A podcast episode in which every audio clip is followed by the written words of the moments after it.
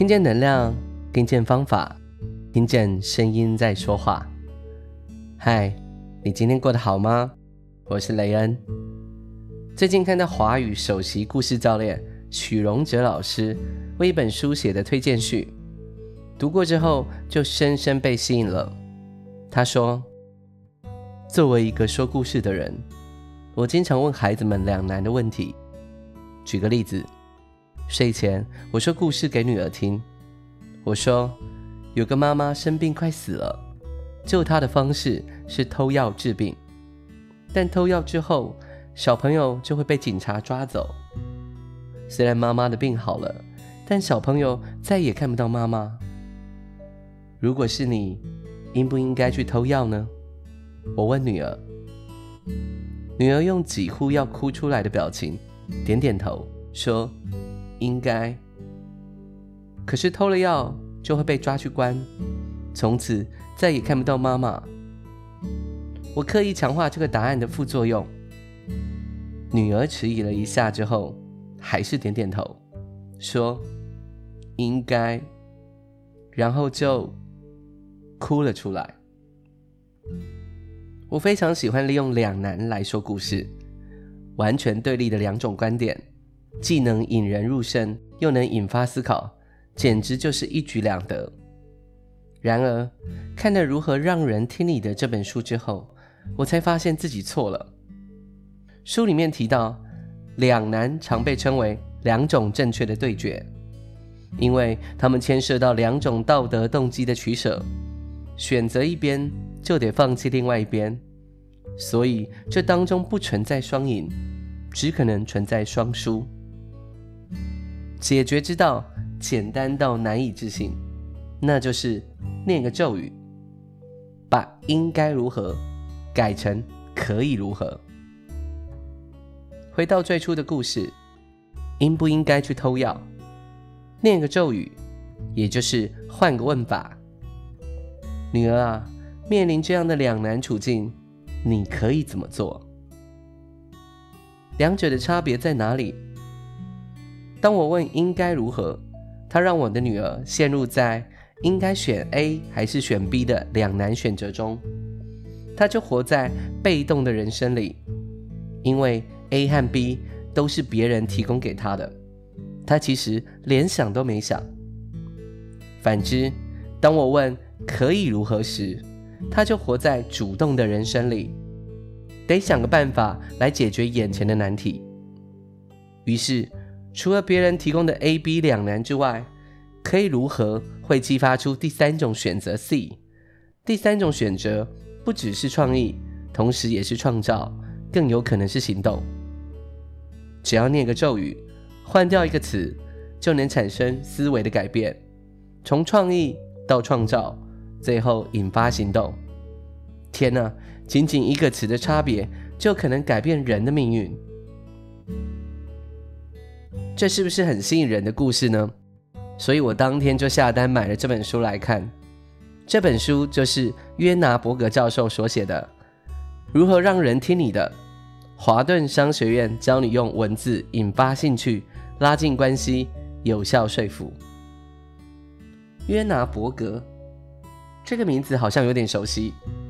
没错，在《声音的一百个礼物》的第五十四集，如何改变一个人？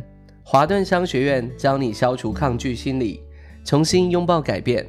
和第六十三集《蜂巢行销》，华顿商学院最热门的一堂行销课，所介绍给朋友的这两本书，也都是约纳伯格的作品。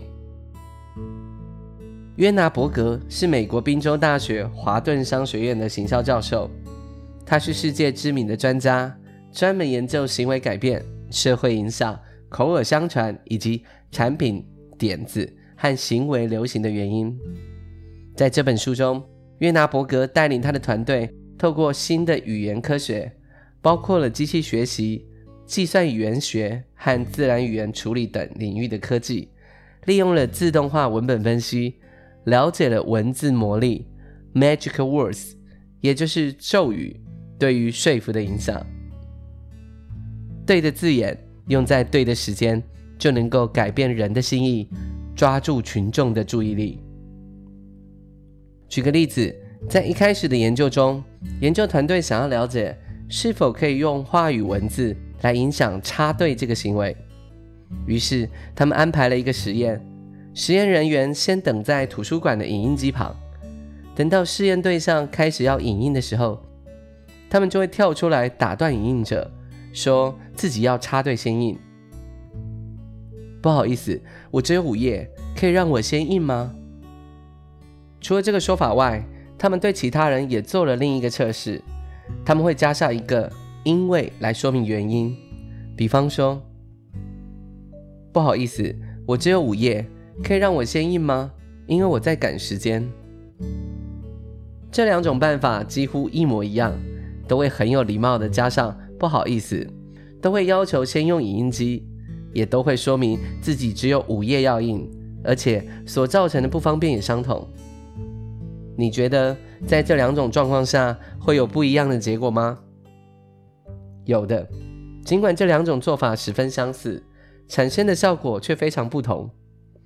加入“因为”这一个词，使得同意让研究者插队的人数增加了超过百分之五十，这实在是太有效果了。研究者又想，是不是不只是加了一个词造成影响？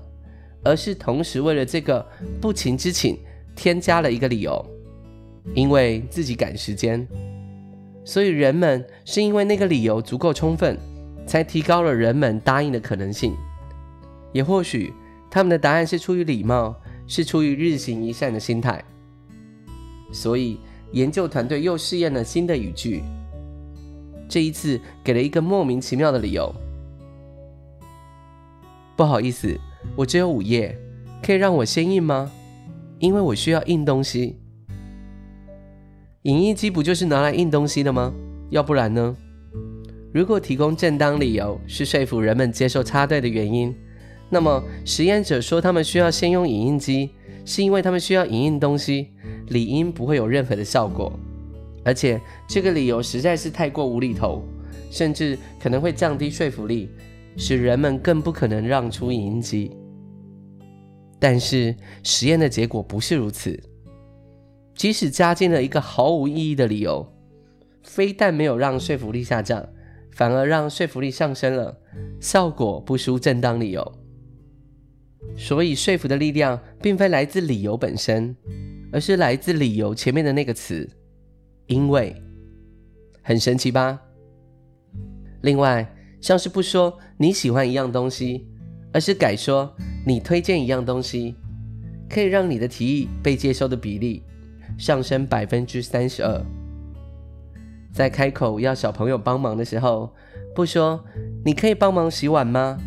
而是说你可以当我的小帮手，把碗洗干净吗？让孩子愿意帮忙的案例增加了三分之一。所以这些咒语究竟是什么？我们又该如何去掌握他们的魔力呢？这本书揭开了藏在语言运作背后的科学秘密，还有可以如何有效地让这个秘密为我们所用，让我们可以去说服他人、深化关系，于公于私都能够取得更大的成功。在书中，作者带领我们讨论了六种类型的咒语。第一种是启动身份认同和能动性，第二种是传达自信。第三种是问对问题，第四种是善用具体性，第五种是动之以情，还有第六种是掌握相似性和相异性的力量。我想先跟朋友分享，把行动变成身份认同，把不能改成不要，应该改成可以这几个概念。像是前面说到说服小孩子帮忙的例子。你可以帮忙洗碗吗？和你可以当我的小帮手，把碗洗干净吗？研究者最后得到的答案是动词和名词之间的选择，让事情的结果变得不一样。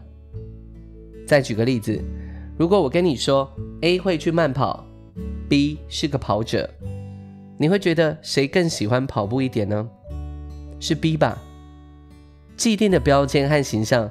都能够影响我们对一个人的本质和模样产生某一种概念。比如，我们可以说 A 爱狗，也可以说他是爱狗人士。B 是个咖啡成瘾者，也可以说他是爱喝咖啡。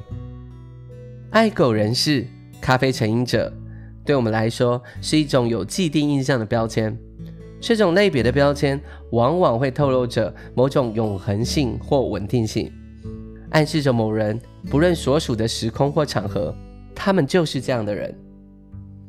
由于标签的影射力量很强大，所以人们经常需要把标签和行为拆分开来。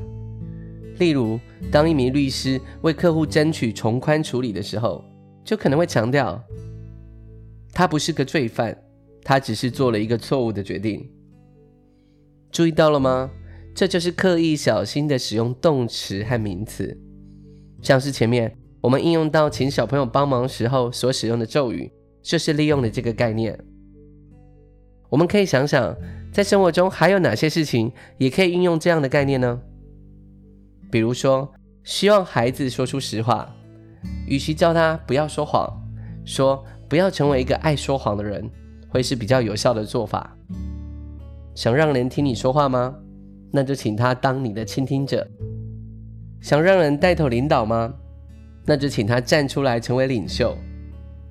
想让人更努力工作吗？那就鼓励他做个一流人才。这些都是把动词转化成名词，寄出身份认同语言的方法。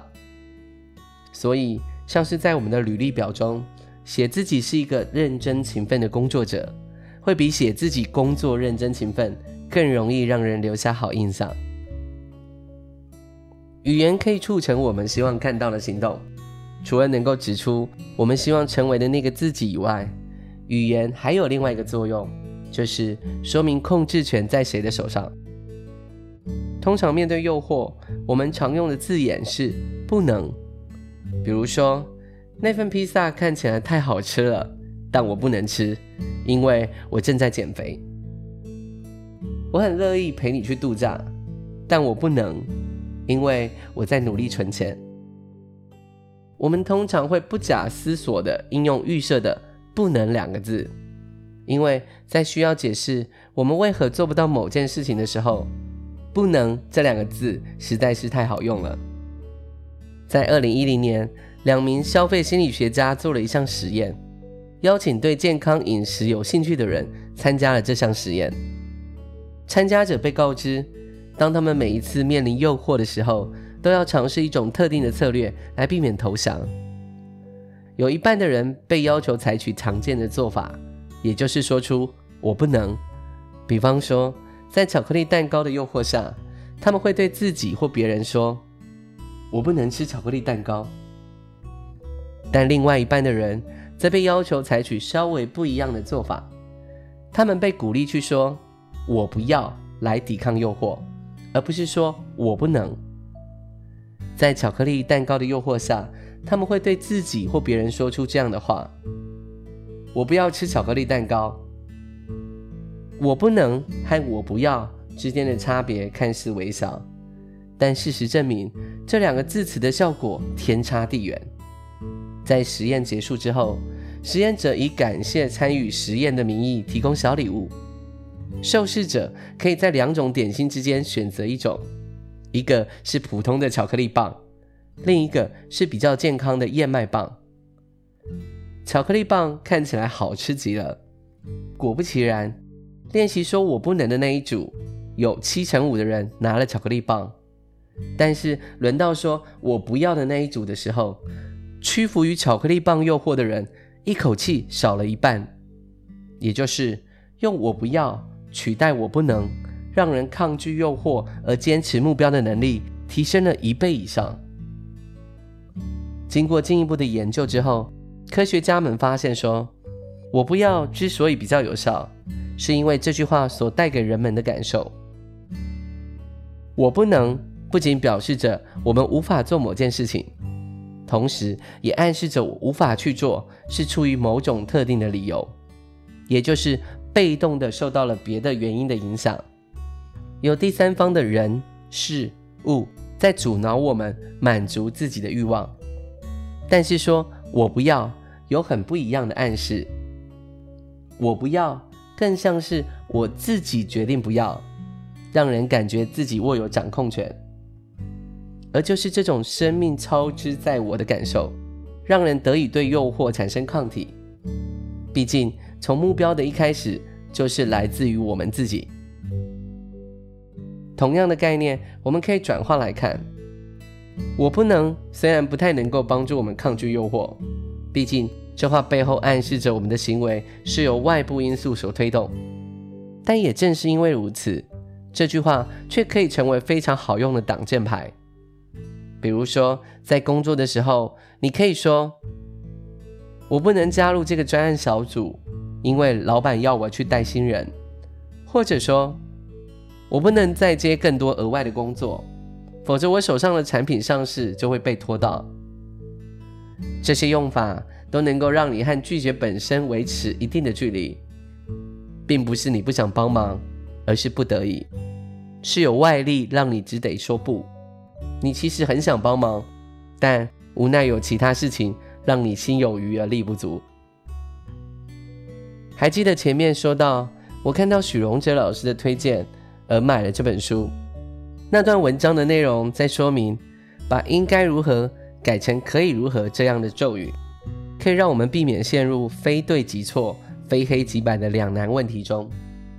与其在两个不完美的选项中硬要选一个出来，而搞得自己动弹不得，思考自己可以怎么做，会刺激人用不一样的心态面对问题，让人退后一步，从一段距离之外观察，用更宽广的视角。思考目前处境中有哪些目标、哪些选项、哪些结果，并且认清其他可能性的存在。可以怎么做的想法，会推着人意识到自己不见得只有一条路可以走，也更容易鼓励人进行扩散性思考，去跳脱思维的框架和边界，去多方考虑不同的做法，去开发新的连接，去避免将就于理所当然的答案。所以更能够发挥创意或者激发创意。了解这句神奇的咒语后，同样的道理也适用于我们向人请教的时候。以后在请人提供建议的时，我们可以用“你觉得我可以怎么做”来取代“你觉得我应该怎么做”。以上就是我今天想跟朋友们分享的概念：善用神奇的咒语。也就是，对的字眼用在对的时候，就能够改变人的心意，抓住群众的注意力，把行动变成身份认同，利用名词的力量比动词更有效，把不能改成不要，使用不要代替不能，可以让我们更有控制权，更容易拒绝诱惑，把应该如何改成可以如何。这样的转变让我们更主动，可以探索新的解决方法，而不只是被动的在两个选择之间挣扎，同时也更容易发挥创意。听见能量，听见方法，听见声音在说话。我是雷恩，与你一同分享如何让人听你的，善用神奇的文字咒语。我们是一群热爱分享声音能量的伙伴，每周三及周日用一些些时间送上不同的声音礼物，传递知识和力量。如果你喜欢我们分享的内容，欢迎你订阅我们的 Podcast，给我们五星评分，也邀请您留言分享你的收获与感动，这将是给我们持续制造礼物的动力。谢谢你的聆听，我们下次见。